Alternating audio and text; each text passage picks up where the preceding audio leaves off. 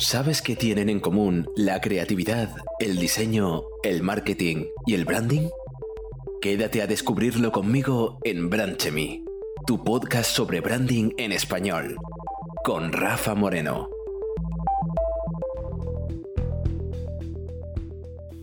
Dentro del excelente ecosistema de profesionales en branding en habla hispana, hay gente con el firme empeño de hacer que la profesión sea más reconocida y por supuesto valorada. Eh, dentro de este entorno destaca un tipo que en mi opinión es una influencia en el sector por su trabajo y constancia y porque se entusiasma, eh, porque entusiasma perdón, por igual a profesionales y apasionados del branding. Y es que se le da genial, al menos es mi punto de vista, eh, acercarnos con sus contenidos a nuevos medios con el fin de captar más la atención hacia el apasionante mundo de las marcas. Si estuviéramos en uno de los episodios de su podcast, Bram Stoker habría hecho una intro parecida a qué tienen en común el podcasting, los juegos de mesa, el cómic, pintar figuras en miniatura, con Brandemia y branding. Así que hoy vamos a viajar hasta Madrid para conocer la historia de Rubén Galgo. Hola Rubén, eh, bienvenido a Branchemi Así que sería Rubén Galgo, más conocido como Crenecito en redes sociales, ¿no? Sí. ¿De dónde viene lo de Crenecito? Lo de Crenecito me persigue de. yo creo que desde el instituto. O por ahí, sí, sí, sí. De, un pasado oscuro que tuve, de, mm. grafitero. Mm. y las letras que me salían bien con los grafitis eran la K, la R, la E, la N, era Cren. Y cuando llegó el mundo digital, internet y todo esto, pues, eh, pues imagínate, cualquier nombre de menos de cinco palabras, letras, está ya registrado. Entonces puse el diminutivo y ahí ya, bueno, me empecé ahí a, a mover un poquillo más con esa. Más recuerdo que fue en, doméstica, en perfil de doméstica. Me la abrí con lo de Crenecito. Tu primer perfil, ¿no? Ahí. Sí. Te estrenaste. Y, y me empezaron a perseguir a, bueno, y ahí, ahí vamos, lo llevo a gala, ¿eh? sí, sí, no, sí, sí, la verdad es que lo que me, hace, me hace gracia y, y a la gente también se descoloca y no sé, me... Yo estoy acostumbrado, vamos, de hecho mis amigos todos me llaman Crene. o sea que... Es que como imaginarás, pues uno, no sé, se imaginará, brandecito, cosas de este tipo, pero no, no, entonces digo, pues esto tiene que tener su historia seguro. Sí, a ver, no, es nada épico ni nada así, pero la verdad es que, no sé, se, me quedó ahí de, pues de, chaval de barrio, de los colegas del instituto y, hasta la fecha, ya te digo que... todos, tenemos un todos tenemos un pasado, Rubén. Sí, sí, sí, sí, sí, es verdad, es verdad. A ver, eh, ¿naciste en Madrid? Soy de Madrid, sí. Hace unos años eh, ya. Mm, mm. Sí, del 82, no me importa ah, decirlo. Somos, soy de, de la cosecha del 82. Como dice mi amigo Franny Zuzquiza, eh, guapo desde 1982. Escúchame, la, formación, ¿tu formación es en la escuela? Yo estuve, estudié, empecé Bellas Artes, luego me pasé a la Escuela Superior de Diseño, que culpa de ello lo tiene Eugenio Vega, que es el, bueno, el que está el responsable, el director de, de la Confederación de Escuelas de Artes de, España, que bueno, fue profesor mío y a él se lo debo un poco ese, ese cambio. ¿No terminaste Bellas Artes? No, no, no, no, no. yo estaba, yo empecé, hice mi selectividad y pasé a Bellas Artes y recuerdo que él estaba dando clase allí y, bueno, él me comentó que, bueno, que bueno, que si yo tenía más interés por el tema del, de, tocar ordenador, de, algo más, mucho más práctico, ¿no? Y no tan teórico, que me, que me pirase y de hecho es lo que hice. O sea, de hecho me fui con él porque él estaba allí de jefe de estudios y, fui a la escuela de arte, la que antiguamente era la escuela de arte número 10, que ahora es la escuela superior de diseño. Y ahí entré a hacer el, curso. Ahí en su momento hice el bachillerato de, artes y luego volví para hacer el bachillerato de. O sea, el, grado superior de, diseño gráfico, de gráfica publicitaria se llamaba. Ayer veía una, una, entrevista tuya que te hacían y te decía la chica que al final eras un creativo con papeles, ¿no? la verdad es que, si te digo la verdad, nunca he encontrado en ningún trabajo ¿eh? que, alguien me, pidiese currículum. Han pedido portfolio y en base al portfolio siempre han tomado la decisión, pero nunca. Yo creo que lo bueno que tiene nuestra profesión, ¿no? Que igual en otras profesiones así, hombre, como abogado sí que tienes que estar acreditado de alguna forma, ¿no? Pero aquí Una de las pocas cosas buenas que tenemos es, es esa, que la titulitis no ha llegado, de mm. momento, de momento. Bueno, pero es interesante, como tú bien dices, que, sea el trabajo de uno el que abre por uno, ¿no? Que es, quizás el, mejor escaparate que uno puede tener, con diferencia. Sí, hombre, y al final realmente yo incluso cuando yo tenía que contratar a gente, a mí de qué me vale que tenga, hay mucha gente que tiene carrera de publicidad, no sé qué, bellas artes, y luego te ve algún, te, entrega un portfolio que dices, jolín, pues esto no, no, no es que no se corresponda a tu formación, si es que a lo mejor tienes más destreza o menos, y gente, un montón de gente sobre todo con, relacionada con el arte urbano, con mucho tema de ilustración, hay muchísima gente que es autodidacta que son genios. Totalmente. O sea que, y, y, al final, bueno, pues yo siempre también cuando he tenido que contratar a alguien, pues también me he guiado por lo mismo, ¿no? Y es que además la inquietud artística no, no depende precisamente de formación, depende sobre todo de, de, eso, de inquietudes que tiene uno a nivel personal y se materializan de otra forma, ¿no? Y además piensa que según es, esto es un, debate que siempre, que siempre hemos tenido y en el grupo de Telegram de, de esto queremos hablar alguna vez, ¿no? Del tema de la formación. Y en España, como lo tenemos tan, tan, tan mal organizado en ese sentido, al final tú cuando tienes que tomar una decisión de a qué te, quieres dedicar o mm, realmente eh, no tienes la cabeza amueblada todavía para saber si quieres tirar por bellas artes, si quieres ser diseñador, no sabes realmente a qué profesión eh, o, cómo quieres encarrilar tu vida. Y al final eso lo vas encontrando, ¿no? Y, y, en esa búsqueda, pues es realmente donde, donde, bueno, pues tú vas haciendo cosas, vas experimentando y vas descubriendo qué te gusta más, qué te gusta menos, ¿no? Y te vas, bueno, pues empapando más en referencias, en tendencias, en, bueno, movimientos. Y, y al final eso te va formando un poco, pues, pues primero tu, tu propia personalidad y luego también te ayuda a tener claras las cosas, ¿no? Y si tienes que tomar una decisión con, no sé, con 16 años, que es el cuarto de la ESO, creo que es, ¿no? Mm. Eh, para pasar luego a, a, qué tipo de bachillerato quieres hacer, hombre, pues está complicado, ¿no? O sea, y realmente yo tengo, tengo 38 años, no he tenido claro, claro, claro a qué me quiero dedicar hasta hace relativamente poco tiempo, o sea que incluso luego vas cambiando un poco tus tus inquietudes y tus intereses. Después vamos, en, esa, en ese tema que te decía antes, te voy a hacer una preguntilla que creo que te va a molar por, esa, por, esa, por ese tiro. Porque precisamente uno tiene inquietudes más allá del branding, ¿no? Que es un poco, gracias a Dios, por otra parte. ¿no? Em, escúchame, eh, aparte de tu formación y demás, ¿consideras que tu entorno, Madrid, te ha influenciado en tu trabajo? Madrid, Mm, no sé si influenciada, pero me la ha puesto muy fácil.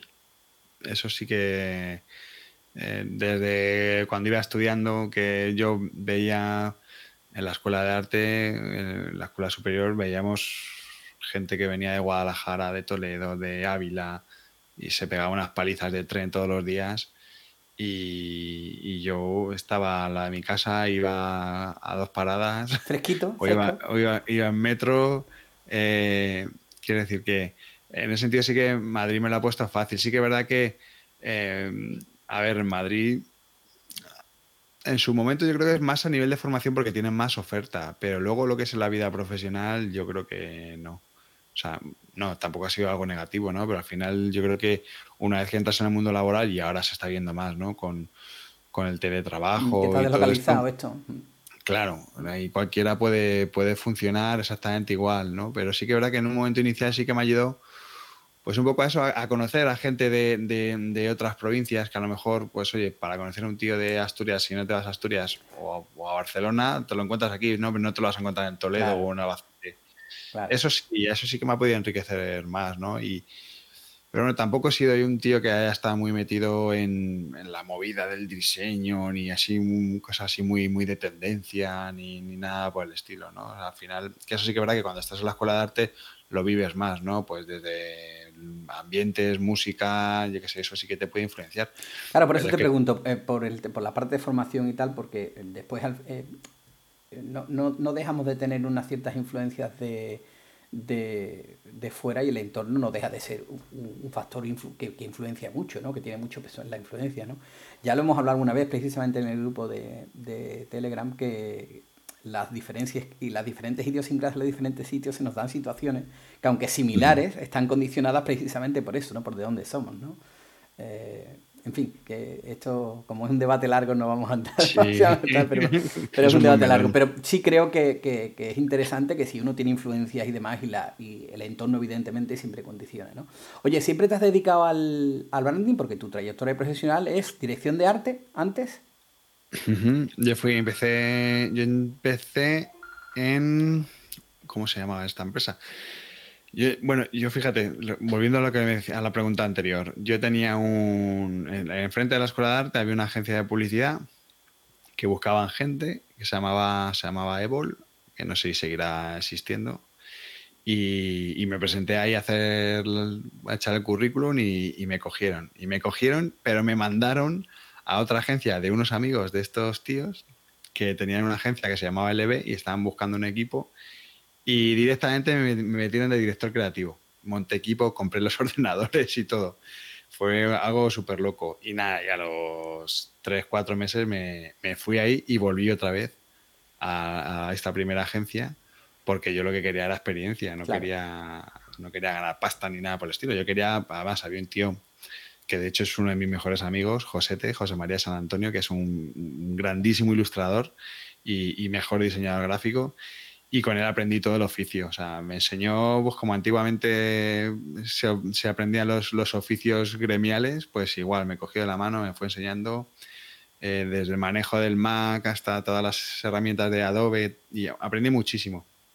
y, y, luego ya de ahí Pasé a Publicis porque ya, bueno, ya conocía lo que era la vida de una agencia pequeña, pero quería ir a, quería vivir una gran agencia desde dentro, entonces entré en Publicis, en Publicis estuve dos años, que no sé si no, llega a tres años. Eh, ahí era, estaba en, el estudio de Paco Jordá, no, no se me va a olvidar, él era el director creativo y estaba director de arte. Y luego de ahí ya me fui a, a Neolabels. Neolabels, que es una empresa que hace, bueno, hace un poco de todo. Y ahí estuve ya de director creativo offline y de ahí ya me fui a, a CIAC International y ahí es donde me picó ya el gusanillo del branding. En CIAC, CIAC es, es la primera consultora per se que, que entró en España de branding que esto lo trajo Joan Costa en, pues en los años 80 y trajo toda la metodología de, las grandes consultoras alemanas, inglesas y americanas. Y ahí es donde flipé. Flipé con, la marca, flipé con, el trabajo con un consultor al lado. Eh, además, fue un momento muy bonito porque me pilló la, la época de las fusiones bancarias, mm. eh, me, pilló también toda la parte de esta de las marcas, las marcas países y bueno, eh, fue, fue muy enriquecedor. Y CIA al final cerró, entonces yo me fui a Coleman CBX, porque bueno, parte del equipo de, CIAC eh, se fueron a, a Coleman CBX. Coleman CBX es una consultora catalana que ahora es Suma, eh, la oficina de Madrid y, nada, ahí estuve llevando el equipo creativo y la verdad es que ahí aprendí un montón hasta que ya llegó un momento que cerraron la oficina de Madrid en, pues en mitad de la crisis, en 2007. Y entonces decidí montar mi... Bueno, no decidí, realmente los clientes me empezaron a llamar a mí. Todos los, los clientes que tenían en Madrid de, de Coleman eh, pues me empezaron Pero siguen teniendo necesidades, obviamente, ya te conocían. Claro. y aparte que yo pues iba a las reuniones, me, sabían quién había hecho el trabajo y demás, que es un poco lo que nos pasó con, con Cope. Eh, habíamos hecho algún trabajo con ellos y luego pues cuando llegaron el resto de marcas, lo de tiempo de juego, Megastar FM, ya me conocían a mí, la referencia era yo, y entonces me dijeron, ¿tú puedes hacer esto? Sí, claro. Y ya fue un momento que los propios clientes me obligaron a crear una, una sociedad porque no, no, había forma sino para facturarlo, ¿no? O sea, como freelance ya era entonces ya creé una sociedad y, luego ya, bueno, pues al final eh, la sociedad luego cambió de nombre, éramos varios socios, al final eh, se fueron, desaparecieron, los echamos, pasó un poco de, todo y nada, pues al final sigo, la empresa entonces se llamaba Waymark y ahora es Brand Stoker y, y hasta la fecha. O sea, esta es un poco mi, mi bio resumida en dos minutos. bueno, un poquito más, ¿eh? pero bueno. Menos mal que estamos en, podcast y no en, la radio con esos cronos. Que sí, sí, sí. Oye, eh, ¿recuerdas cuál fue la primera marca más o menos grande en la que trabajaste? El tranvía de Zaragoza. Sí. ¿Y, te dio vértigo? Pues... ¿O no eras consciente en ese momento a lo mejor del peso? No me dio vértigo, lo que sí que noté es la, responsabilidad de, una marca, del diseñar algo que luego iba a tener mucha trascendencia. Claro. Entonces, me acuerdo desde el día que estuvimos ahí mm, diseñándola, bueno, que estuve diseñándola, que tenía detrás de mí en la silla a, a Albert Culleré y a Enrique Johnson. Y Enrique Johnson, que está ahora en, digamos, el, director de, del Institución ¿cómo es? El Instituto de la Reputación o algo así creo que es. Y, y con Albert Culleré, que era socio de Joan Costa.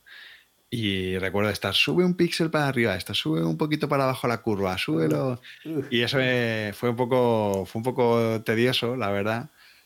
Pero sí que no te digo, joder, es que esto luego lo van a hacer, lo van a poner en los trenes, lo van a poner en las marquesinas, van a hacer publicidad, van a ir todos los mapas, los, los tickets, mm, todo, todo.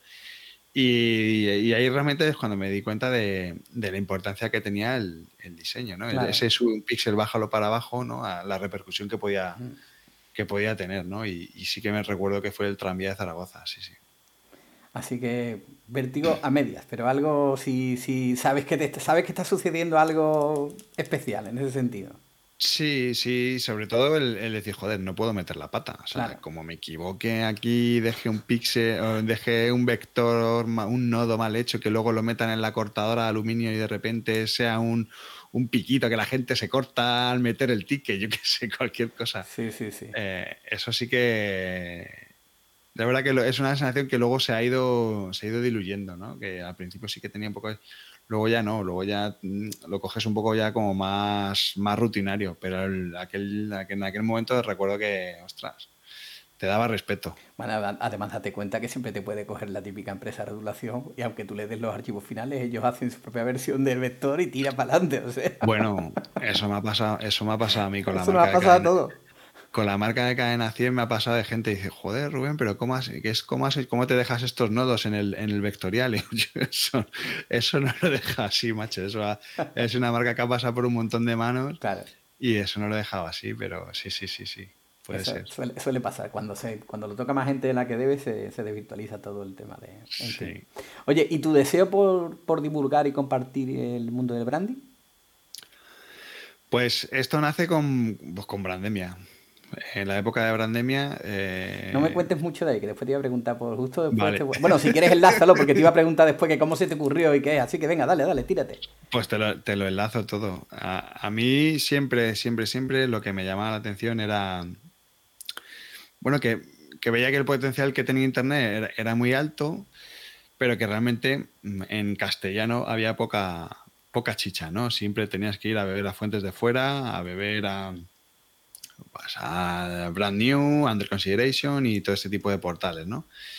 Y yo empecé haciéndome un Tumblr, que yo creo que lo tengo todavía por ahí abierto, donde iba subiéndome mis logotipos, en plan de por tener yo un archivo de consulta, donde ver, mira, este logo me gusta, pues mira, aquí lo dejo reflejado. Y, al final dije, bueno, pues esto se puede, se tiene que poder compartir, ¿no? El, ¿Por qué me lo voy a quedar yo solo? Incluso había, había compañeros eh, que, me decían, ¿no? Oye, ¿y esto cómo, ¿dónde, ¿de dónde sacas tú estos logos? ¿Dónde, ¿Cómo sabes tú este logo que ha hecho la Orquesta Filarmónica de Australia?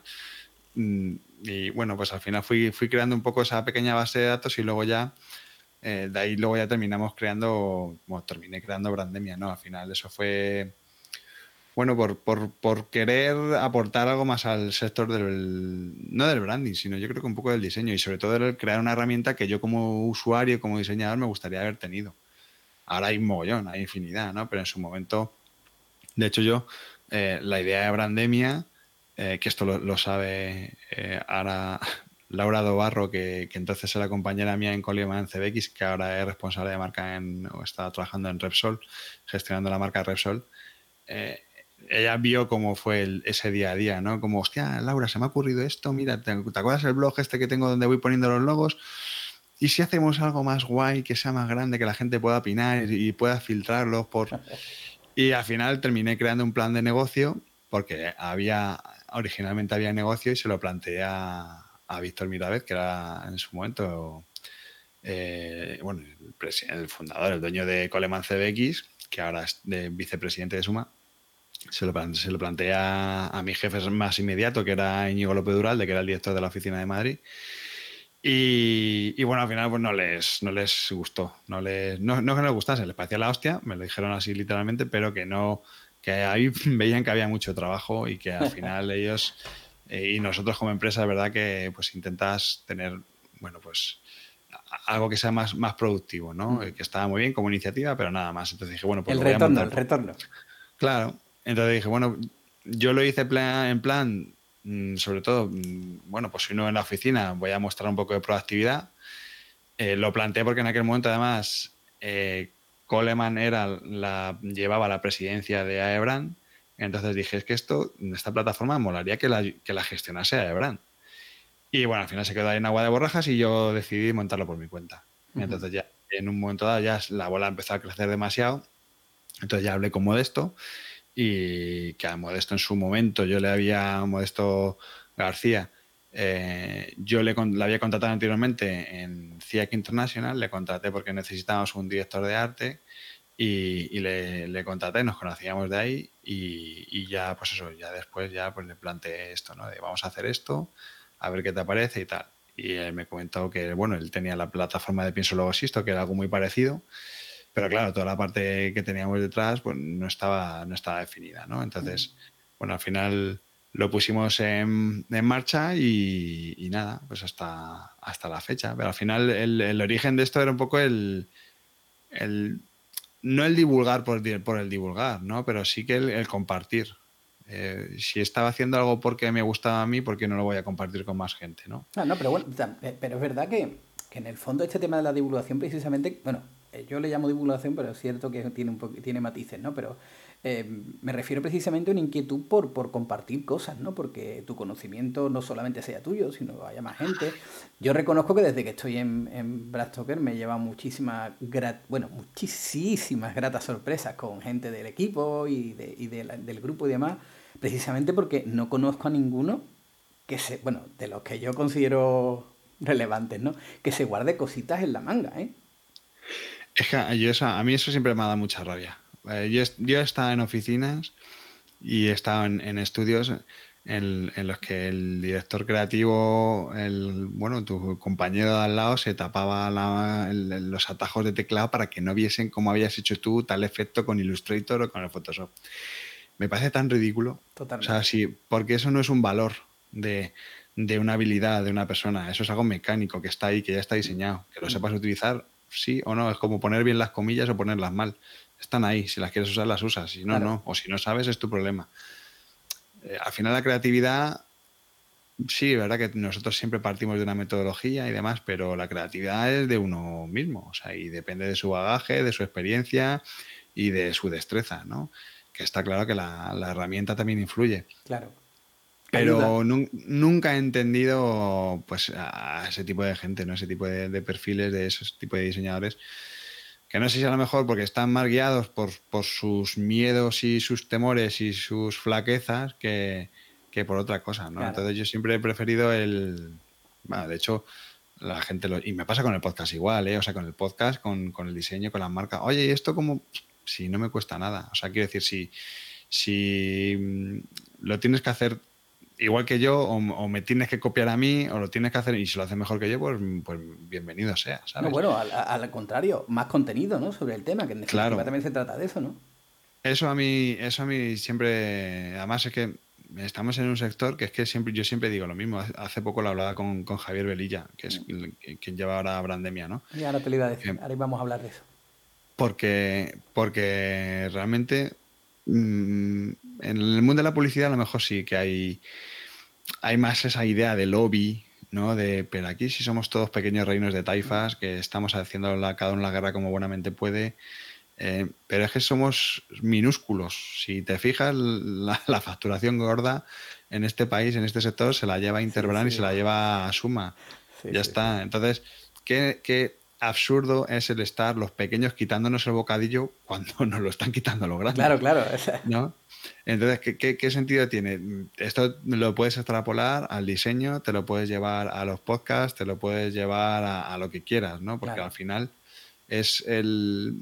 Yo creo que esto nos, enriquece a todos. Mm. El... ejemplo precisamente lo acabas de mencionar, lo tienes en, Javi, ¿no? Javier, en Javier Velilla, que, se hace cargo de pandemia y, nos lo abre inmediatamente a nuestra disposición por si tenemos precisamente inquietudes en, compartir cosas y el tal y cual. Y el, y el tipo inmediatamente dice, oye, que sepáis que eso está aquí y os, y os da altavoz a lo que necesitéis. ¿eh? Claro, si al final aquí lo que interesa es el, buen contenido y, sobre todo que, que, sea algo relevante, que sea interesante. ¿no? Evidentemente que compartir por compartir, no.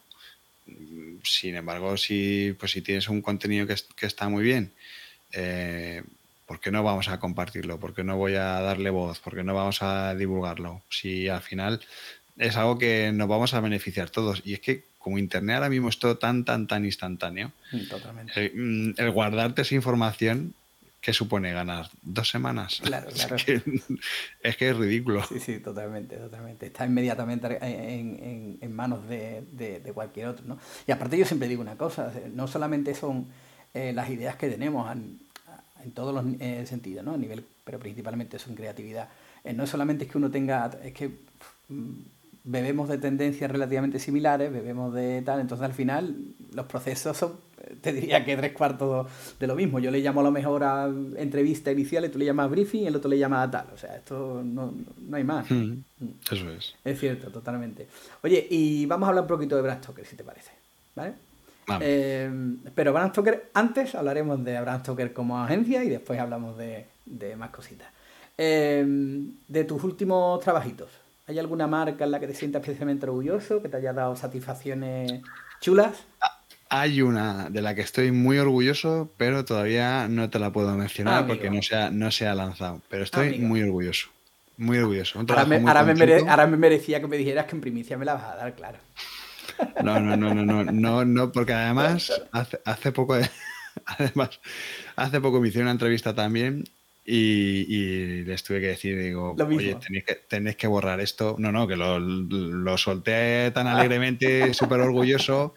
Y no, no, Rubén, cambia esto, que esto nos puede generar problemas y tal. bueno, pues estaremos, estaremos pendientes. Así que cuando. Te ahorro, te ahorro una edición del podcast. Bueno, pues no te preocupes, estaremos pendientes. Ya Pero sí que es, es, un trabajo, ya lo veréis, que ya no por el resultado, ¿eh? que gustará más, menos, eso me es indiferente pero lo estoy disfrutando una barbaridad. Eh, un equipo, rara vez te encuentras con, un equipo de gestión de marca dentro de la compañía tan, tan, tan profesional. Eh, gente súper válida, gente además que, te deja te, escucha, te deja hablar. Eh, no sé, hemos, hemos hecho ahí un, un, equipo muy chulo, como en pocas veces me había pasado, la verdad. Eh, de confianza, tanto ellos en mí como yo en ellos. No sé, es, es, es, un, es uno de estos clientes que, y de hecho, bueno, me atrevo, bueno, me atrevo a decir, no, sin dudas es el mejor cliente que he tenido en, vamos, desde la época en que hicimos las radios, que hace ya unos ocho años, todas las marcas de radio, este es el mejor cliente con, con diferencia. Fíjate que esto es políticamente incorrecto, pero, pero es que es verdad, o sea, es, es así. Ya lo, hemos, hablado, ya lo hemos hablado más de una vez. Eh, qué importante es eh, cuando estás en estos procesos eh, tener el contacto del tío que decide. Sí, eso para mí es fundamental. Yo siempre, en todos los procesos, de hecho, bueno, uno de, uno de los motivos por los que creé mi propio estudio es precisamente ese, ¿no? Yo veía en, cuando estaba trabajando por cuenta ajena que, bueno, había un montón de perfiles que me generaban cierta duda de lo que pudiesen aportar al proyecto, ¿no? Y al final siempre, lo que sí que sí que aportaban siempre era su opinión personal y eran filtros, ¿no? Interpretaban siempre lo que iba a opinar el cliente, lo que iba a opinar el, director general. Eh, y una de las cosas que yo tenía claras es que si monto mi empresa es para quitarme todos esos filtros. Claro. Tanto del lado de la agencia como del lado del cliente. Claro. Porque al final es verdad que siempre tienes pues el departamento de marketing, de comunicación, que evidentemente es el que articula todo el proceso de creación y de que tiene algo que decir, claro que sí. Por supuesto. Claro. eh, tienen que estar ahí. Claro. Pero, pero sí que quiero que en la toma de decisión esté el CEO, el director general, el fundador, la persona que, corresponda, pero, pero creo que tiene que estar ahí porque quiero que me escuche a mí de primera mano y de hecho me lo suelen decir siempre, ¿no? En este cliente precisamente, hostia, ¿cómo le hablas así al director general? Que es que, bueno, vosotros estáis bajo unos roles dentro de una organización que, son, bueno, son vuestra idiosincrasia, pero yo vengo de fuera. O sea, hay, Perdón, que me he saltado. ¿no? Eh, yo, yo vengo de fuera. Entonces, yo lo que. Mi objetivo es mirar por el proyecto y que sea lo mejor para vosotros, que os quedéis contentos y que sea algo que funcione. Entonces, yo tengo que tener un diálogo directo con, el dueño, el que, se, el que pone la pasta, el, que, el que va a invertir, ¿no? Y al final, yo, yo creo que es un poco incluso de, sentido común, ¿no? O sea, ¿cómo voy a delegar eh, si estás haciendo el posicionamiento de una empresa? que evidentemente siempre decimos lo mismo, ¿no? Que no tiene que ver, no es eh, dirección de negocio, pero sí que son decisiones que pueden influir al negocio, ¿no? De las que estamos hablando. ¿Cómo se va a inmiscuir esas decisiones? Tiene que estar ahí. Y sobre todo... Dime, dime. y sobre todo es el, hacerle partícipe desde el primer momento, no que, porque es que eso también es muy chocante, ¿no? Que de la noche a la mañana tú llegues, después de hacer una estrategia, hacer un posicionamiento, hacer un logotipo, hacer un tagline, hacer un naming, hacer todo y de repente coges y que llegues al director general y le digas, mira, esta es tu nueva marca. Cuando no ha visto nada en lo que has estado trabajando durante los últimos cuatro o cinco meses. El shock siempre es negativo. O sea, eh, Tiene que haber rechazo sí o sí. Claro. Entonces, si tú le vas involucrando desde el principio, vas tomando decisiones y te las va validando él, al final al final, en el fondo, es lo, más sencillo para evitarte el me gusta, no me gusta. Mm. Porque cuando te dicen eso, es ya estás perdido. Pero, pero si es una decisión que tú le has ido involucrando al CEO de turno y, y las decisiones, a lo mejor te dice, ¿y esto? No, ¿te acuerdas que me dijiste que tu marca quería ser cercana, que quería ser innovadora, que quería ser rebelde? que Bueno, pues es por esto. Claro. ¿no? Y, y, por estos códigos, por este look and feel, por esta, este tono de voz. O sea, ah, hostia, claro, claro, sí, sí, sí, sí. ¿Sabes? Por eso, por eso, para mí eso es esencial. O sea, esencial. Como te decía, recuerdo una vez una, entrevista con un cliente para, captarlo como, cliente y tal, y en medio de la reunión, precisamente, eh, él comentaba un detalle y decía, ah, es que esto es tal, porque la marca en el fondo pues me tiene que gustar, y yo inmediatamente lo interrumpo y digo, no, no, la marca no te tiene que gustar a ti, le tiene que gustar a tus consumidores. Miraban todos con una cara como diciendo, ¿cómo se te ocurre decirle eso? Y el tío se rió y me dijo, coño, pues tienes razón. Porque al final hay que hablarles así. En, es como tú bien dices, ellos tienen unos códigos y una forma de dirigirse a él que está supeditada, evidentemente, al puesto que desempeña, pero es que tú vienes a aportar otras cosas. Efectivamente, yo no, yo no estoy ahí para rendirle pleitesía. Yo estoy ahí, se me han contratado por, porque quieren que. Para hacerlo mejor para él. Eso, y para su marca, para mejorar su marca. Ya está. Entonces, bueno, yo, hombre, también un poco, yo creo que por, por mi forma de ser, ¿no? Que, que, bueno, que soy así como más como el Borbón, ¿no? Como campechano. Pero eh, yo creo que al final esos códigos te, te, condicionan. O sea, yo prefiero coger al, pues, al director de turno, estar hablando con él, cogerle de la mano y decirle, fulanito, que, que no vayas por ahí, tío, que, que... y ser sincero. Y yo no puedo ser sincero es que usted, es que hablándole un poco así con, con respeto, con distancia. Que, por, que por otro lado no es creíble. Pues joder, pues muéstrate cómo eres. Yo me encuentro mucho más a gusto y por mi experiencia, todos los clientes lo agradecen. lo eh, agradecen porque ven, ven que es un. Estás en un estado de, de, cercanía real, que no es ningún tipo de postureo ni nada por el estilo, sino que, bueno, pues este tío es que de verdad es que viene aquí a, ayudarnos. Déjate de formalismos y de estar encorsetado y, vamos a currar. Y, además, no es un tema de respeto, de falta de respeto, al contrario. De hecho, una marca, en una marca existente ya en el mercado ya, ya por sí merece un respeto. Eh, claro. Estamos hablando de que evidentemente tú le vas a hablar con otras consideraciones, que, simplemente a veces escuchar a cosas que no quiere escuchar y otras pues, pues sí, pues escuchar a cosas que quiere escuchar, pero tú haces tu trabajo, que en definitiva es... Eh, a mostrarle a tus ojos, en tus ojos y en tu experiencia, qué es lo mejor para, su marca, evidentemente. Oye, y el, tema de la enseñanza. Eh, ¿Estás ahora también, o eres profe de hace tiempo algo de, en, la NSMK. Estuve dando clases en la Madrid School of Marketing, sí, eh, dando un máster de, de branding, de identidad visual. Y, y no, la verdad es que el tema de la formación, sé que a mucha gente le, le apasiona porque es una alternativa un poco a, por lo menos el, alargar el horizonte profesional, ¿no? De, bueno, aunque luego no esté trabajando, pero puedo, puedo, dedicarme a la formación. A mí me gusta, lo que pasa es que me parece muy sacrificado, muy sacrificado. O sea, y de hecho, eh, hace poco me, han propuesto el, estar en otro máster y demás, y lo intento, lo intento evitar porque es mucho curro el sacarle la, sí, la formación, el toda esa documentación que tienes que estar generando, que además muchas escuelas ni siquiera te lo pagan. O sea, sí, cuando mm. ya tienes un temario hecho, yo no voy a tirar siempre con el mismo, por respeto, ¿no? No voy a estar siempre tirando con el mismo, el mismo temario. Pero, pero sí que es, es, un montón de tiempo, es que no, no, está pagado, o sea, de verdad que no está pagado. El, el estar buscando referencias, el prepararte las charts. Eh, me, me, me, mola por la parte humana, por el, estar hablando con la gente y a, día de hoy todavía, hostia, Rubén, ¿te acuerdas de mí que estaba ahí, fui al máster? Y me hace mucha ilusión, ¿no? De, ver a gente que, yo di clase y que está ahora, por ejemplo, en Bauth, en sitios así potentes, ¿no? Eso, eso me, me, gusta y me enorgullece. Pero es verdad que mm, sé que no es, no es la típica respuesta, ¿no? Ah, me encanta la formación, tal no. No, es la respuesta de alguien que la ha hecho, porque efectivamente es muy sacrificado.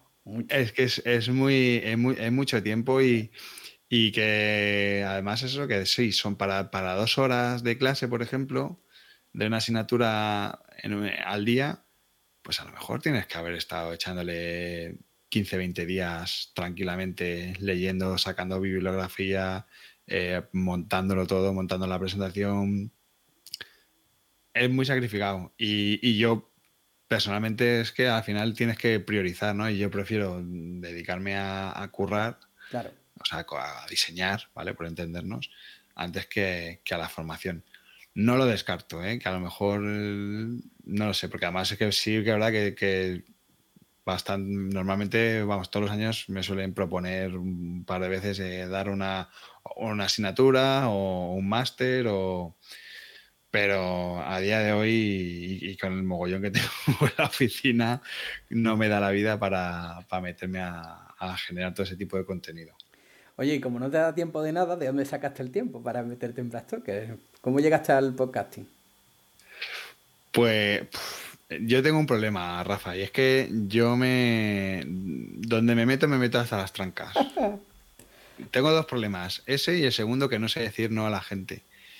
Y, la verdad es que Brand Stoker, eh, en su momento, cuando yo salí de Brandemia, yo tenía súper mm, controlado que el contenido que mejor funcionaba era lo que llamaban los, los artículos en profundidad. Que ya no era el típico me gusta, no me gusta de BBVA, cambia el logotipo, sino que eran artículos donde yo me lo pasaba bien investigando, porque me encanta investigar, me encanta el, el estar bicheando las historias de las marcas, de, bueno, un poco todo, porque al final a mí también me gusta mucho la historia, la antropología, ¿no? Y, bueno, me encanta, me, encanta ese, ese, proceso de investigación y, y del descubrir, ¿no? Y, y, entonces empecé a hacer un blog para, para, la web, para posicionar un poco... Para la web de Brad Toker. Eso es, para posicionar el estudio. Entonces ya llegó un momento en el que dije, joder, pues si estamos haciendo esto, eh, ¿por, qué no lo, ¿por no lo empezamos a, hacer en formato podcast? ¿no? Porque me, me parecía en formato directo, cercano, tal. Porque ya, te, o sea, porque ya entiendo que seguías el formato, seguías algunos programas y tal, ¿no? Sí, sí, sí, sí. Bueno, y el, podcast eh, me viene de. El gusanillo por el podcast me viene de largo. O sea, primero, bueno, de cuando, cuando trabajé con todas las marcas del de Grupo Cope, eh, al final ahí vives la radio desde dentro, ¿no? Y, mm. y, eso te da bueno, te pica el gusanillo, ¿no? Y luego yo en mi casa siempre hemos escuchado la radio, mi madre siempre estaba con, por, las tardes, recuerdo de llegar al del cole y estar ella escuchando la radio y, siempre ha estado ahí, ¿no? Y, yo ya me acuerdo que, mira, no sé si, bueno, conoceréis el programa de La Rosa, el podcast, ah, bueno, por el programa de radio La Rosa de los Vientos. Y yo eh, me acuerdo que era, ¿no? Con Juan, sí, eso es. Y yo recuerdo que, que ya las pillaba las, los audios, los subía a una página web. Bueno, de hecho, el primer, la primera cuenta de Twitter de la Rosa de los Vientos la creé, la creé yo, precisamente para darle difusión a, los contenidos que, que, hacían ellos. Que me descargaba los MP3 y los subía a una página web y luego, o sea que o sea, me viene de, me viene de largo, me viene de largo. Y luego ya, pues eso, al final ya el, el contenido que hacíamos en Brand Stoker, en lo que es el, blog, e-, era interesante, estaba funcionando muy bien y el podcast me gustaba mucho. Al principio lo empezamos a hacer con, con Gonzalo Rimunde, que tiene un podcast también de los que se llama Los Currupetes de Humor. Y, y, al final digo, pues es que al final esto lo tengo que hacer yo. Si no tiene sentido que yo me pegue la pechada de, de estar aquí generando 3.000 palabras de un contenido, buscar imágenes y tal, y que, y que no lo locute, pues al final tengo que, tengo que tomar las riendas, ¿no? Y lo hice, lo hice y, y hasta la fecha, la verdad. Sí, además, además es un buen mecanismo precisamente de, dinamización de los contenidos del, de la web, del blog, que también aportarle no solamente el canal del que le quiere leer, hay gente que prefiere escucharlo, hay gente que tal, y, la verdad es que en ese sentido eh, la solución que, que, tú aportas en Talkers, en la parte del, del blog, es un poco eso, ¿no? Es cerrar ese círculo también un poco de, claro, Y, y, además, y luego como además, pues lo que te decía al principio, ¿no? Que como no tengo filtro y me meto hasta, hasta el corvejón, pues empecé ya a, relacionarme con gente de, bueno, podcasters madrileños. Eh, al, poco tiempo ya estábamos creando la, la bueno, más asociación, sí, sí. la asociación madrileña de podcasting. Y, luego ya me, enredé a. Vamos, pero eso es básicamente porque como no tienes tiempo, claro, para que vamos a estar a. No tengo tiempo para más cosas. no tengo tiempo para más cosas. Y es que eso me gusta mucho. El tema del podcast me gusta mucho. Y, la comunidad en general, salvo alguna excepción, eh, la comunidad podcastera es muy maja, muy agradable y van en un rollo muy sanete. Y luego, pues a raíz de, organizar los, los podcast days en Madrid, que conseguimos traer a, pues a Spotify, a iVoox, a Spreaker, bueno, a, todos los grandes eh, plataformas, plataformas de podcasting. Eso me ha permitido conocer un montón de gente dentro del mundillo, ¿no? Y, y al final, pues, bueno, pues vas estableciendo sinergias y colaboraciones y conociendo gente. Y a mí eso me, eso me gusta mucho, ¿sabes? Yo con eso me lo paso muy bien. Ahora justamente estamos con, ya pensando en, los podcasts de ISKE de este año y, la verdad es que luego sí, estás unos, unos meses fastidiado dándole vueltas y a ver cómo lo, casa todo y que mm, hacer un temario maravilloso y, un, y que tengamos ahí un contenido brutal. Pero luego cuando estás allí lo disfrutas. Y joder, como nos pasó a nosotros cuando, cuando hicimos los podcast days, eh, la gente de Fundación Telefónica que estaban allí eh, nos hicieron la ola. O sea, todo el equipo de Fundación Telefónica haciéndote, haciéndote la ola porque están encantados por todo lo que habíamos organizado, gente de, de Novartis, de un montón de empresas que te, que te venían a, felicitar, ¿no? Joder, yo pensé que venía aquí a hablar algo de podcast y tal, no, tío, me voy de aquí haciendo business, negocio, clientes, amigos.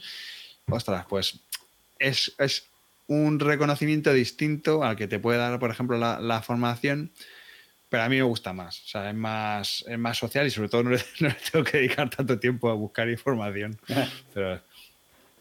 el, el, y, y, ahí, como tú comentabas, llegaste a... O sea, eh, ¿tú eres uno de los fundadores de MadPod? Sí. Sí, sí, sí. Eh, actualmente soy vicepresidente, el presidente es David Mule. Y, y, la verdad es que con eso em, empezamos organizando eh, lo, que eran las JPod, las, las últimas JPod que se hicieron aquí en Madrid, las Jornadas Nacionales de Podcasting. Eh, le dimos un enfoque totalmente distinto porque hasta, hasta que llegamos nosotros pues era todo como muy endogámico y era todo muy eh, comunidad amateur y tal, ¿no? Y, y, en un momento en el que estaban entrando pues los actores que decía antes, ¿no? Spotify, mm. tema y demás, Podium, eh, pues bueno, nos pareció interesante el, involucrarnos, eh, involucrar a todos los actores, ¿no? Al final me pasa un poco, veo muchas sinergias con el mundo del branding. al final es un mundo tan pequeñito que el andar quitándonos el bocadillo es, ridículo. Entonces, hagamos una comunidad fuerte. Con la cantidad de cosas que hay que hacer, por otra parte, también. Claro, claro, es verdad. al final, eh, si lo que quieres es crear, porque al final, al final, todo el mundo tiene algo en común, y es que queremos que el branding sea reconocido, queremos que el podcasting sea reconocido. Bueno, pues trabajemos por ello y cuando realmente sea reconocido, pues ya tendremos tiempo de quitarnos el bocadillo. Claro. Pero, pero bueno, por experiencia sé que vendrá alguien y nos quitará el bocadillo. no, yo no sé, fíjate, no lo sé. Yo creo que al final, yo recuerdo cuando empezamos con, todo esto, que fue, nos dieron bastantes palos porque, oh, es que le estáis pagando la fiesta a Prisa y a Podium. Y, realmente eh, no fue, bueno, realmente no, no, fue así. De hecho, eh, lo que, lo que hicimos con, con, Podium es que incluso Podium quiso entrar al final y no pudo entrar siquiera en, los podcasts porque ya teníamos cerrado con Spotify y con, otras marcas de, primer nivel, ¿no? Y, al final esa controversia ahora la ves, miras hacia atrás y te da un poco, bueno, a mí me da, me da un poco de, risa, ¿no? joder, qué, qué, tontos éramos pensando que iba a llegar Podium cuando realmente Podium Em, tendrá sus pros y sus contras, pero ha entrado a dinamizar el sector, que era un sector que estaba en ciernes, estaba y, sigue en ciernes, o sea, mm. sigue, sigue, creándose, ¿no? Pero al final todos, todos esos temores, eh, pues es eso. Es, otra cosa es, yo que sé, si te lo llevas al mundo de las petroleras o de otro nivel, ahí, bueno, ahí yo, lo puedo entender, ¿no? Que llegue alguien y que se quede con todo el, con todo el pescado, pero, pero ahora mismo mm, es que no tiene sentido. No tiene sentido y sobre todo no tiene sentido mantener ese discurso cuando luego te estás quejando de que es que no el podcasting, la gente no sabe qué es podcasting ni o qué es radio o qué... No, a mí es todo el tema este de, de, separar, de dividir, no, nunca, me nunca me ha gustado, ¿no? Y, en este sentido es verdad que ahora afortunadamente ya menos, pero había una época en la que bueno había mucha gente que quería separar no los amateurs no los podcasters profesionales no las empresas. Pero si estamos creando algo en común, claro. Creemos, vamos a crearlo de verdad. Y además ese conjunto de actores lo que da precisamente más diversidad de contenidos, ¿no? No, no, no, es solamente, habrá gente interesada en temáticas concretas, otra gente más interesada en, en magazines, que bueno, que aunque hay otros medios, pues el podcasting no deja de, de ser un medio más, ¿no? Interesante. Y la verdad es que sí, que lo que aportan son más actores al contenido, ¿no?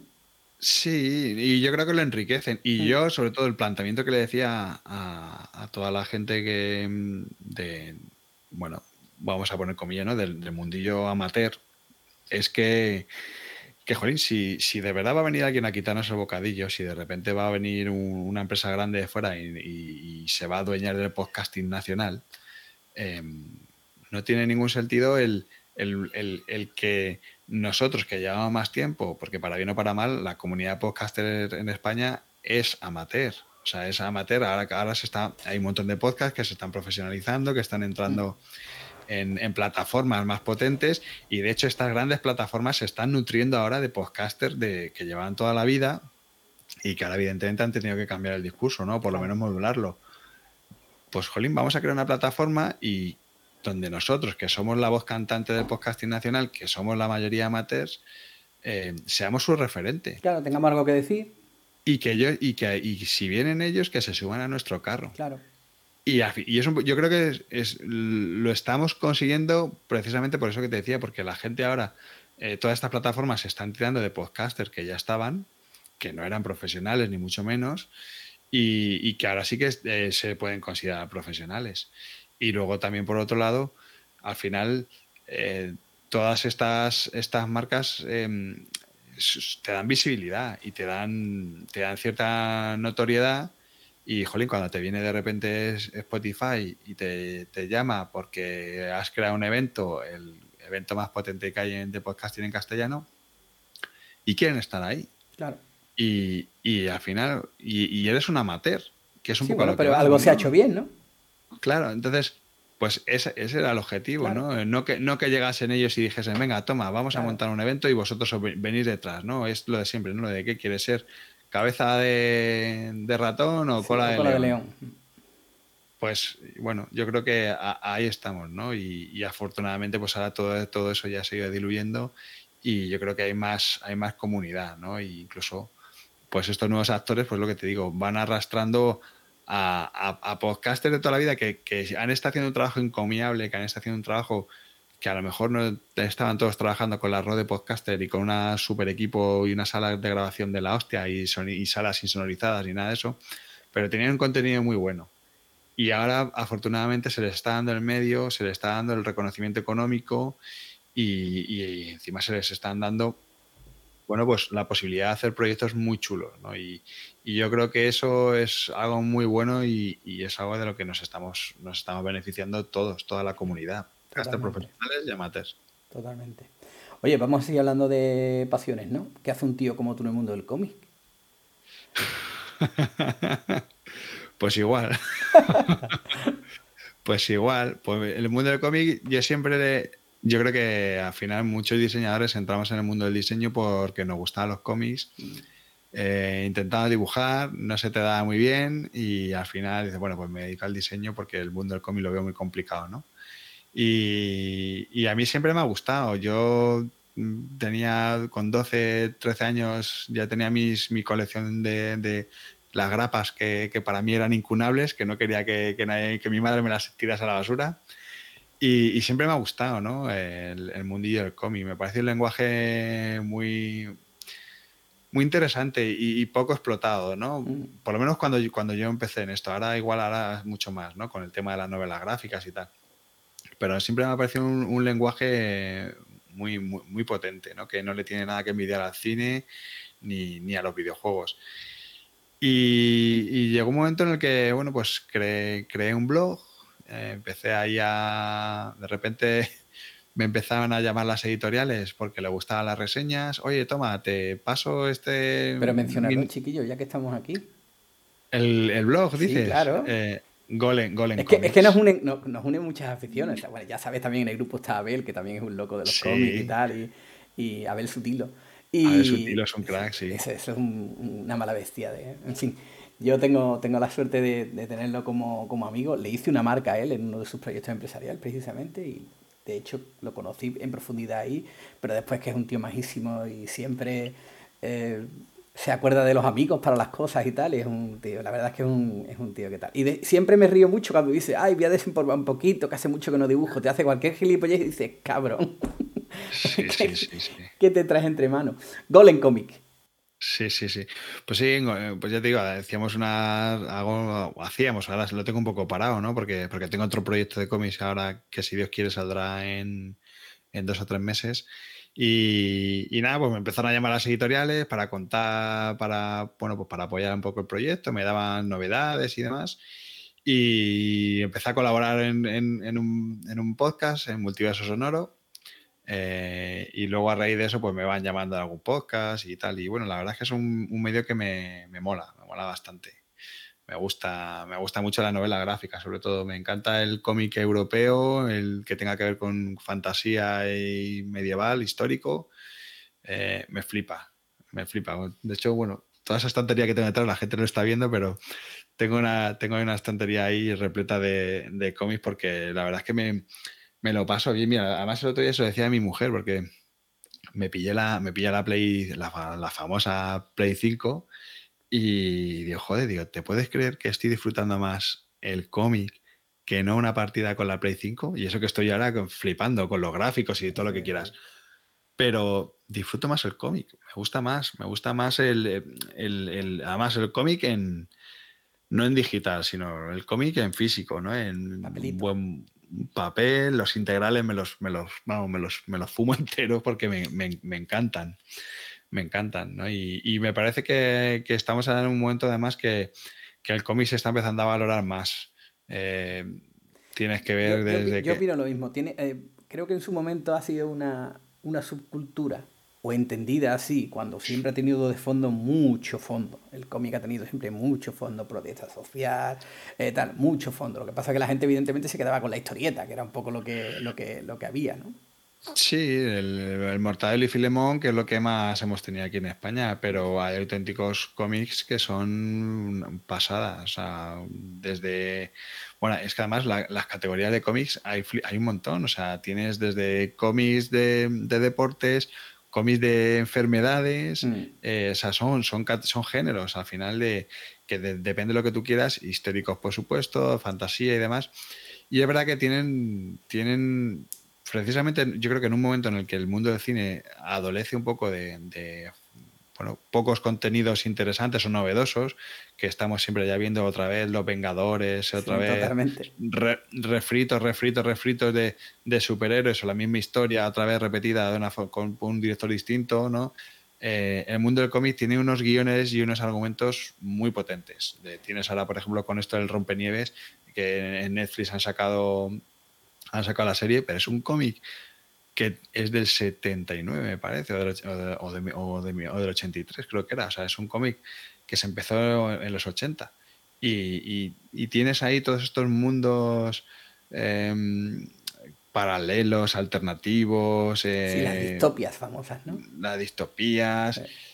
Y, y, al final, y, de verdad que lo creo que, que, en lugar de tener que inventar ninguna película nueva, que, que, se, que puedan hacer eso, o sea, que tienen más de guiones de cómics porque hay auténticos maravillas, o sea, auténticas obras de arte. Y aquí es verdad que, pues como nos pasa un poco en España, tenemos grandes dibujantes, grandes guionistas y, poco conocidos. Y a lo mejor no hay tanto, bueno, a lo mejor no, no hay tanta industria como puedes tener en Francia, ¿no? Que, en Francia tienes, tienes un, o en Estados Unidos ya ni te cuento, ¿no? Pero por irnos a un ejemplo más cercano, el, el cómic franco-belga eh, mueve millones, tienes eh, autores muy bien valorados. Aquí es complicado. El que quiere irse, el que quiere ganarse la vida del cómic.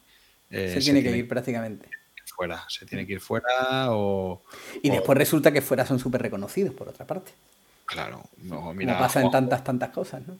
Claro, mira Juanjo Guarnido mm. y toda, con Blacksad y toda esta gente son auténticas eminencias eminencias, pero se tienen, se tienen que ir fuera y trabajar para el público de fuera.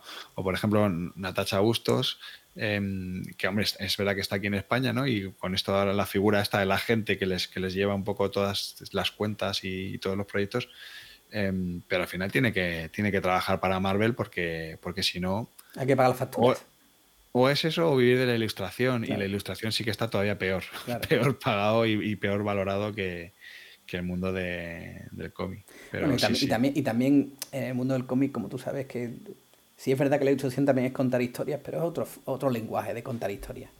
Y el cómic es que tiene algo. En fin, a todos los que somos aficionados, evidentemente, sabemos que nos corren. Yo, yo siempre digo corre tinta, porque, nos corre tinta por las venas, porque es cierto, porque, eh, no sé, hemos leído mucho historias, nos han llevado a otras partes. me, hablábamos antes también del tema de la fantasía medieval, que lo íbamos a hablar ahora. Eh, que por cierto, haciendo un, pequeño inciso hacia el mundo del branding, tirándole la caña, eh, habría que hablar un día sobre la heráldica medieval y, cómo pesa eso en el branding también, ¿eh? Hombre, ya lo creo, sí, sí, sí, sí. Y los colores también. eso, es un es un tema que quiero tratar, que tratar dentro de poco. También, porque, porque sí que es verdad que la heráldica es, bueno, los escudos de fútbol la mayoría son heráldicas, ¿no? De, son heráldicas que vienen, bueno, que son escudos de ciudades que son heredados a su vez de familias y, y demás, ¿no? Y, y, es un mundo muy interesante. Sí, sí, a mí eso me gusta mucho. Tuve una compañera, en CIEC International tenía una compañera que su abuelo era el presidente de la Asociación de Heráldica de Española o algo así. Y era una pasada porque, porque tenía referencias mm, de todo tipo, de lo que, lo que pude aprender en aquella época fue, fue brutal. Porque sí que es verdad que, bueno, de las pocas cosas que tenemos aquí en España, precisamente, y que, y que mantenemos, son los escudos heráldicos, mm. que a lo mejor en otros países, eh, por, por, cómo son los apellidos y demás, es, más complejo, ¿no? Mm. Pero aquí en España es, es el, yo, lo, yo por lo menos lo, lo, lo veo así, ¿no? Cuando vas, por ejemplo, a, algún pueblecito perdido de Guadalajara, Castilla, y de repente ves en el ayuntamiento un escudo, hostias, pues es una marca. Al final es, es, una marca, un montón de referencias que luego en muchos casos luego se han ido depurando, ¿no? Y, y pues yo que sé, pienso ahora en, en Faber-Castell, ¿no? Por ejemplo, marcas así que son escudos heráldicos y al final se quedan, quedan en un detallín del, del, el logotipo se queda en un detallín de ese, de ese escudo. el, el, el, el logo, por ejemplo, de, de Starbucks, ¿no? No deja de ser una visión de una heráldica, solo que evidentemente modernizada. Yo, al menos, eh, no sé, es que, es que hay mucha, mucha vinculación, o sea, hay muchísimo, muchísima relación.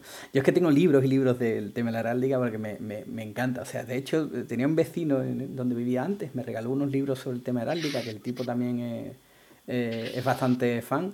Y oye, me enganchó, me enganchó y me quedé con el tema y al final uno está de los campos de, de Google y tal. Está, bueno, en fin, es un poco una, es un poco una locura, pero, pero es cierto que es un mundo precioso y además, oye, de temas que también, que también gustan, ¿no? Que, que es todo el tema medieval que tiene su, su punto, ¿no?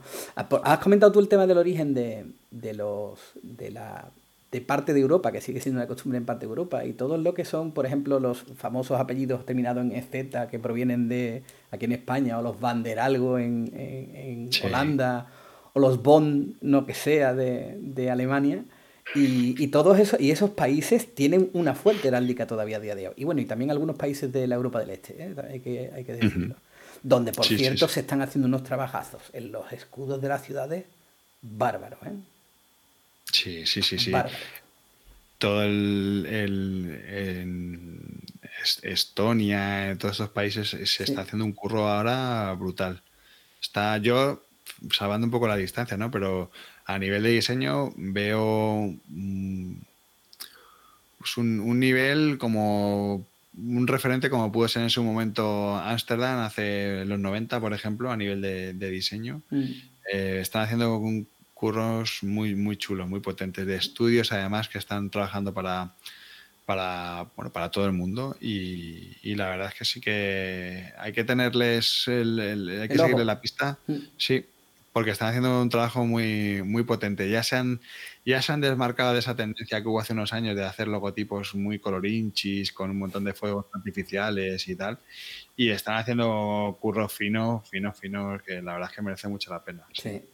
Además, eh, hay una, una famosa frase, ¿no? Aquella que decimos lo de sabemos que estamos terminando un trabajo cuando no tenemos nada más que quitar, ¿no? Porque, sí, sí, Para aquello del menos es más, pero bueno. Estás escuchando Me, tu podcast sobre branding en español. Oye, te hablaba antes del, del, del, tema este del Actor Studio, ¿no? ¿Te lo, lo conoces ya el programa de Actor Studio? No, no, no. no. Bueno, pues eh, como te digo, era un, a mí es un programa que me fascina porque me encanta también el teatro y todo lo relacionado con la interpretación y tal. Y la cuestión es que en ese programa el presentador, que era un tipo llamado James Lipton, que por cierto creo me he enterado que, que murió hace poco el hombre, por cierto. Ya, ya tenía su ya tenía su edad. Bueno, eh, hijo, la vida es esto, ¿sabes? Llegamos, nos vamos, tal. Eh, la cuestión es que él terminaba eh, cada programa haciendo un pequeño cuestionario que estaba basado precisamente en el Bernard Pivot, que para el mítico programa francés del apóstrofe, ¿no? que, que emitía la, la, televisión francesa. Te lo he comentado antes un poquito por encima. ¿no? Así que si te envalentonas y nos tiramos un poquito al charco, te hago el cuestionario y disfrutamos un poquito. ¿no? A ver, palabra favorita. Palabra favorita, fraternidad. La que menos te gusta. La dinero. ¿Tu taco favorito? Palabrota. Palabrota, hijo puta. ¿Es la que más dices? pero además, hijo puta. O io puta. no hijo de puta, no, no, quítale. ya, ya, ahora te has ganado que te pongas el, el, el, botoncito este de Evox de explicit, ¿vale? Bueno, no pasa nada, que me lo coloquen y, y, ya está. por cierto, trabajamos en, trabajando para una, una, empresa muy grande asturiana y tal, ¿no? Eh, resulta que un director de, de, un jefe de venta nos decía a mi hermano el mayor y a mí, que trabajamos juntos en esa, en esa empresa, ¿no? Y nos decía, eh, no entiendo cómo os llamáis hijo puta y, no os ofendéis que el tal y cual. Y dije, cuidado, nos llamamos hijo puta, no hijo de puta, porque si dijéramos hijo de puta, eh, aquí, en, Andalucía es otra cosa, llamarte hijo de puta con todas sus letras, ¿no? A ver, ¿qué te motiva? Mis hijas. ¿Y qué te desmotiva? ¿Y qué me desmotiva? Oh, esa es buena. Pues muchas veces la, el mal rollo de determinadas personas, eh, gente tóxica, gente, estos vampiros energéticos que te van ahí chupando la energía y te... Eso, eso me, me desmotiva un poco, la verdad. O sea, tener la sensación de haber perdido un poquito el tiempo, ¿no? Sí, sí, sí, sí. Sí, con lo celosito que eres tú con el tiempo, macho, cualquiera te dice algo.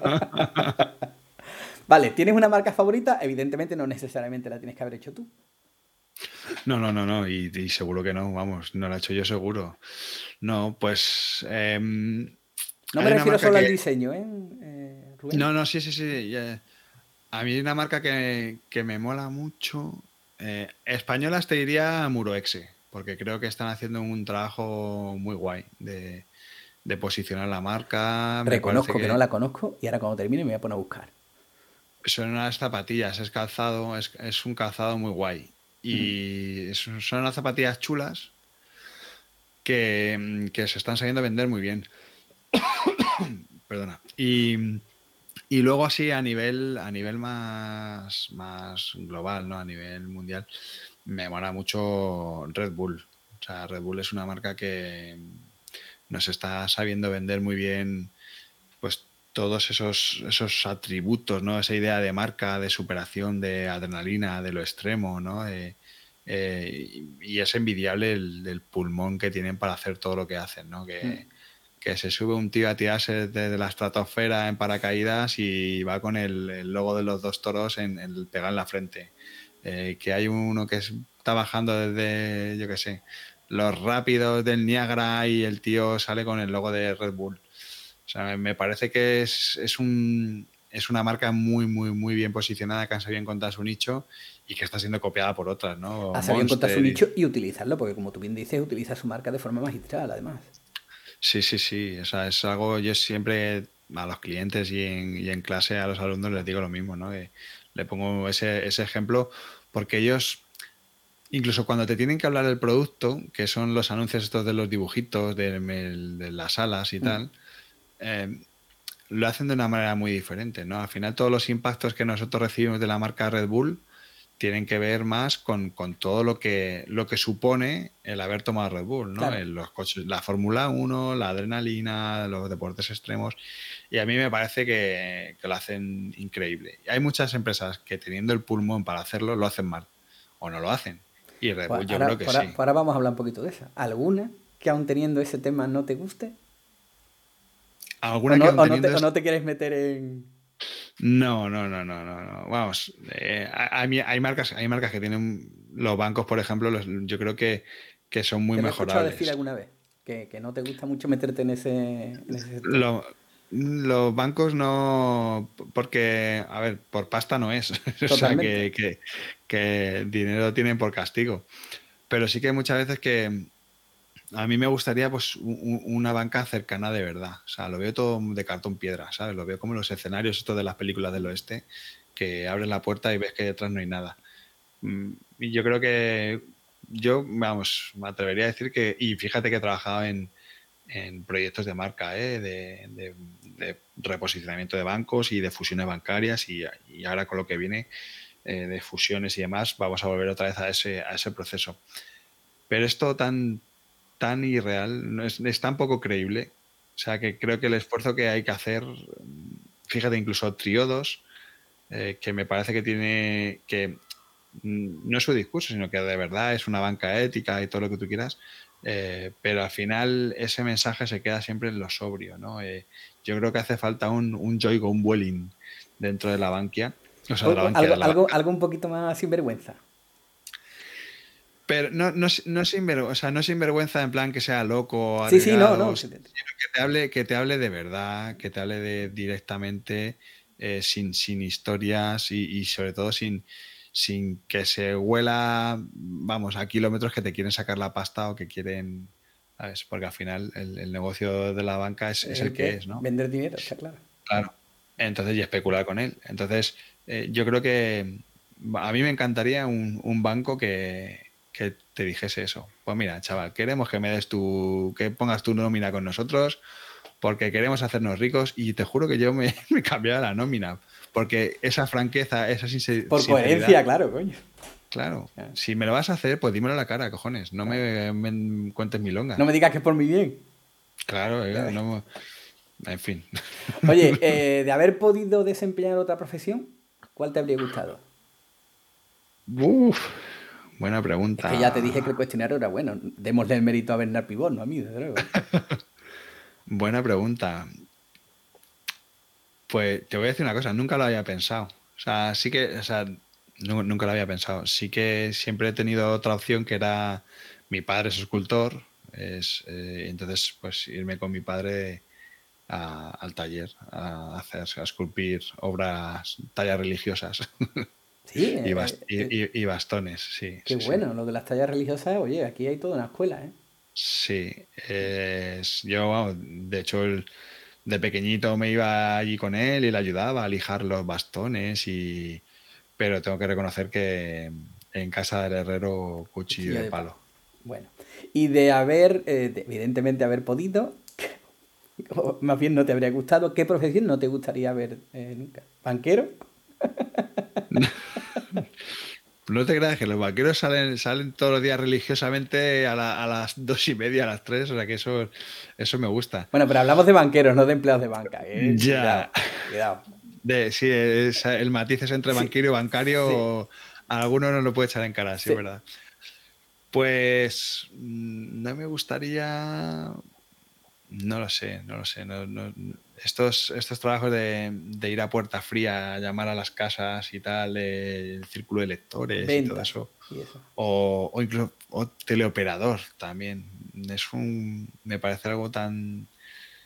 Es un trabajo que sabes que te van a dar a dar una mala respuesta. O sea, yo creo que mm. ningún teleoperador puede ir a su casa después de, una jornada de trabajo diciendo, joder, que bien hecho mi trabajo, que de puta madre, porque, porque no es así. Porque todos, todos discuten y te, te, increpan, te toca mentir. Tengo, tengo, un familiar muy cercano que se dedica precisamente al servicio de atención al cliente de Welling y me temo que una persona así no puede ser feliz en su trabajo, escuchando siempre problemas y reclamaciones y, y, tú eres culpable de algo que, bueno, que tú estás ahí atendiendo el teléfono e intentando ayudar a quien sea, ¿no? Pero...